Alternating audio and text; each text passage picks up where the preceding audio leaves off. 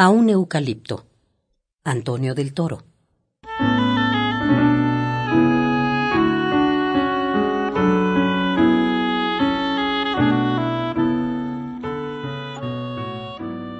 Hablan mal del eucalipto porque se chupa la humedad, tiene raíces extendidas, es alto, peligroso, y con su madera no se pueden hacer vigas ni muebles confiables.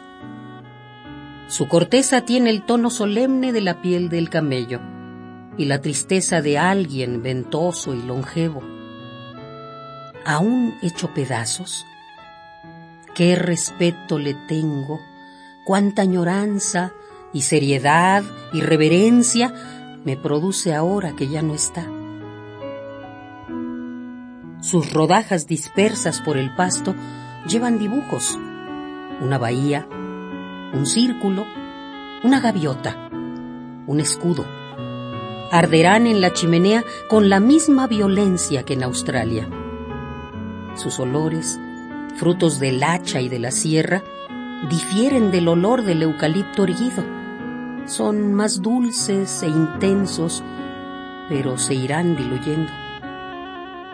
En cambio, donde todo era penumbra y cochinillas, un hachazo de luz definitiva ha cortado de tajo la luz de ayer, la luz al sesgo colada por las ramas.